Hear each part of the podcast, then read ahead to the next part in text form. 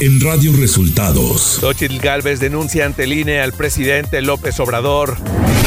Tribunal Electoral del Poder Judicial de la Federación autoriza las campañas de las corcholatas de Morena. Liberan a retenidos y reabren la autopista del Sol en Chilpancingo. Esto y más en las noticias de hoy. Este es un resumen de noticias de Radio. Bienvenidos al resumen de noticias de Radio Resultados. Hoy es 12 de julio y ya estamos listos para informarle Valeria Torices y Luis Ángel Marín. Quédese con nosotros, aquí están las noticias.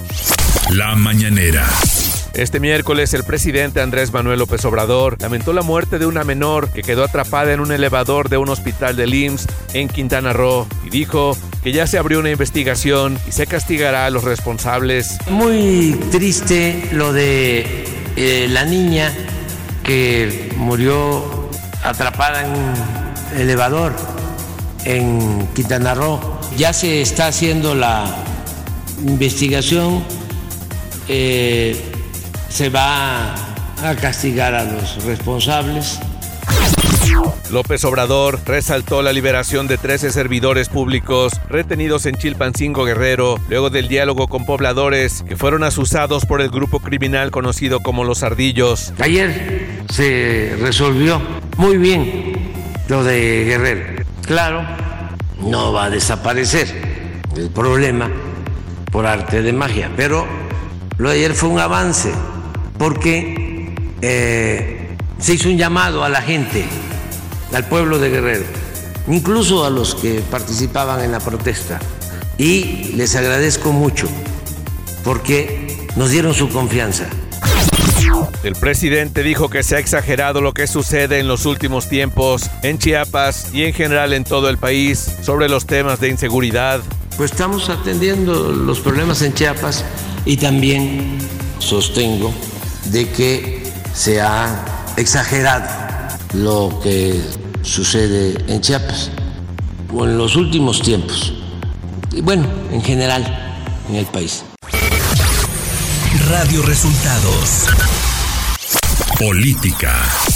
El Tribunal Electoral del Poder Judicial de la Federación aprobó las campañas que realizan las seis corcholatas de Morena y partidos aliados para buscar la coordinación de los comités de la defensa de la Cuarta Transformación. El tribunal solo pidió a las corcholatas no solicitar el voto a favor o en contra de alguna persona, no presentar propuestas ni plataformas electorales, ni utilizar los tiempos de Morena en radio y televisión, así como proporcionar un calendario de actividades y llevar un control de los recursos que utilicen para que en su momento los informen como gasto ordinario.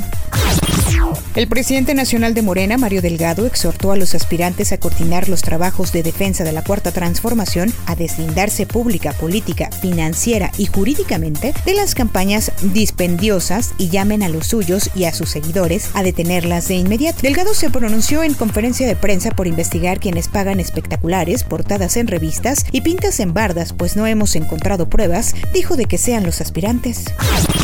Claudio Sheinbaum dio a conocer este martes en Campeche que pedirá se retiren los espectaculares que en los estados se han instalado por parte de gente que busca apoyarla, afirmó la aspirante a coordinadora de la defensa de la 4T. La aspirante responsable de la construcción del Frente Amplio por México, Xochil Gálvez, presentó dos denuncias ante el Instituto Nacional Electoral contra el presidente de la República y funcionarios de su gobierno por uso indebido de recursos públicos y violencia política de género, respectivamente. La senadora explicó que la presidencia de la República usa recursos económicos, materiales y humanos para las conferencias matutinas y los mensajes publicados en redes sociales donde el mandatario federal habla con frecuencia de ella. Ciudad de México. El secretario de Seguridad Ciudadana de la Ciudad de México, Omar García Harfush, confirmó que elementos de la dependencia detuvieron en la alcaldía Venustiano Carranza a un hombre relacionado con el homicidio en el Metro Bellas Artes. Información de los estados. El gobernador de Jalisco, Enrique Alfaro, informó este martes que personal de la Fiscalía del Estado de Jalisco y de la Policía de Tlajomulco sufrió un ataque con artefactos explosivos, lo que provocó la muerte de tres agentes, además de 10 heridos.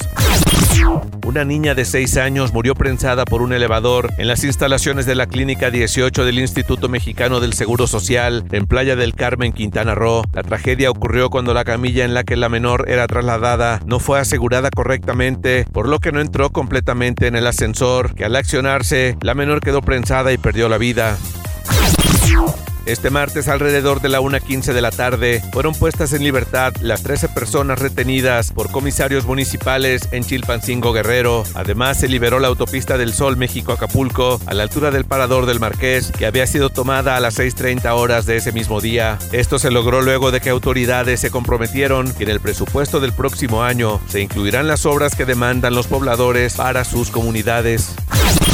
La Fiscalía General de Justicia del Estado de México dio a conocer la detención de varios integrantes de una célula criminal con origen en Michoacán relacionada en los hechos violentos y la serie de ejecuciones en la que los restos de una de las víctimas fuera colgado en un puente en el Paseo Tolocan, en Toluca, capital del Estado de México. Javier May Rodríguez, director general de Fonatur, Fondo Nacional de Fomento al Turismo, anticipó este martes que en septiembre próximo renunciará como titular de los trabajos del Tren Maya para buscar la candidatura al gobierno de Tabasco. La gobernadora de Aguascalientes, Tere Jiménez, anunció que el próximo jueves 13 de julio se llevará a cabo la bolsa de trabajo en los patios del Palacio de Gobierno de 9 de la mañana a 3 de la tarde, donde se ofrecerán más de mil vacantes para continuar acercando oportunidades laborales a quienes buscan empleo en Aguascalientes. Clima.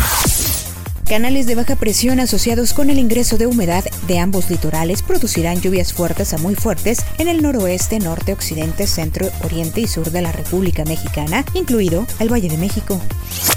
Economía. El director adjunto comercial de Fonacot, Salvador Gasca Herrera, firmó convenios de colaboración con diversos empresarios de Monterrey con el objetivo de ampliar la difusión de sus productos crediticios a fin de que más trabajadores mejoren su bienestar económico a través de un financiamiento con la tasa de interés más baja del mercado que ofrece el Instituto del Fondo Nacional para el Consumo de los Trabajadores, Fonacot. La recaudación tributaria de México alcanzó 2.3 billones de pesos en el primer semestre de 2023, informó el Servicio de Administración Tributaria SAT, órgano de la Secretaría de Hacienda y Crédito Público, que informó que en los últimos cinco años la recaudación de impuestos en México aumentó en 12.9%. Radio Resultados. Internacional. Rusia vetó este martes en el Consejo de Seguridad de la ONU prolongar la apertura de un paso fronterizo con Turquía, por donde pasa ayuda humanitaria para millones de habitantes de zonas rebeldes en Siria, que expiró este lunes.